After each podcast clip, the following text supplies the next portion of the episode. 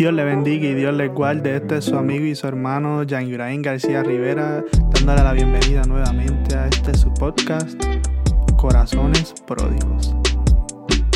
En el día de hoy queremos comenzar una nueva miniserie llamada Encuentros de Gracia. Y en el día de hoy estaremos hablando un poco sobre lo que es el Salmo 51. Este salmo fue escrito por David luego de que Natán fuera donde él a confrontarlo sobre el pecado que él había cometido. Él se acostó, él fornicó. En otras palabras, tú cometió adulterio con una dama que se llama Betsabe. Y él escribió este salmo pidiendo perdón al Señor luego de haber cometido este acto. Pero ¿por, ¿por qué ocurrió esto, verdad? Era una persona que creía en Dios. Se supone que las personas que creemos en Dios tengamos un comportamiento que se acerque a, ¿verdad? a Jesús, aunque en ese momento él no conocía a Jesús, porque no se había revelado, Jesús no se había encarnado en ese momento. Sin embargo, los profetas y todo apuntaba a lo que era Jesús y la ley apuntaba el comportamiento que nosotros debemos tener cuando somos transformados y somos redimidos por el Señor.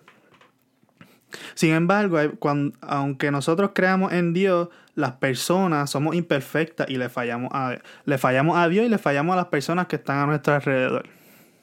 ¿Verdad? No somos seres que perfectos. Tratamos todos los días de hacerlo mejor.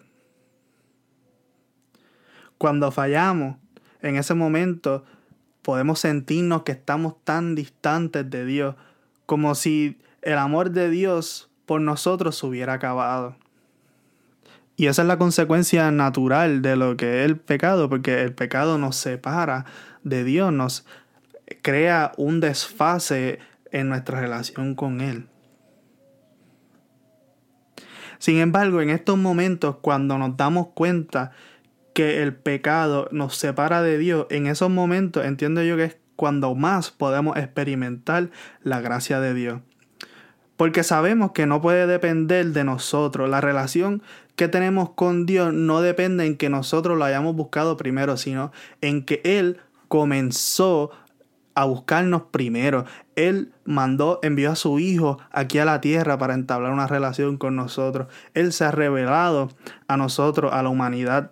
Él siempre ha hecho el primer acercamiento hacia nosotros. Y cuando nos damos cuenta que nosotros le fallamos, ahí podemos entender que Él siempre se mantiene fiel a nosotros, aun cuando nosotros le somos infieles, y que su misericordia y su amor siempre se sigue acercando a nosotros, aunque aún no lo merecemos. Es decir, que en estos momentos en los cuales nos descarriamos y reconocemos que Dios es quien nos brinda su misericordia, es que podemos encontrar su trono en ese momento en el que el profeta Natán le presentó su falla, le presentó el pecado que cometió David, se lo trajo cara a cara. Fue un momento de gracia. ¿Por qué? Porque al David chocar con su propia realidad, se dio cuenta que necesitaba más de Dios.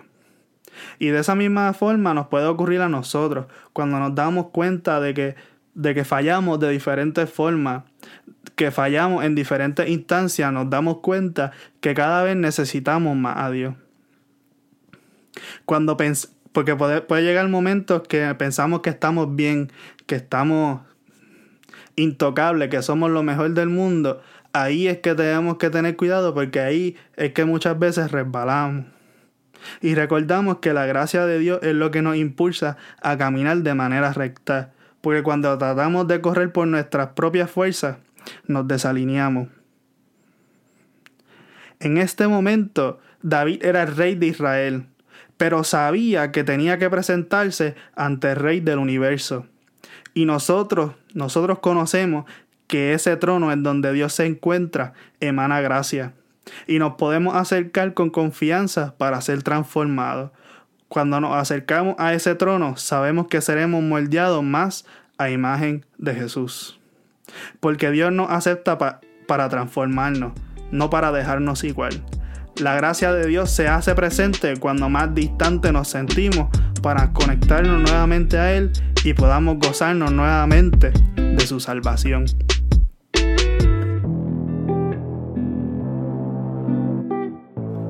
Espero que les haya agradado y que pueda compartirlo con amigos, familiares y conocidos. Dios le bendiga.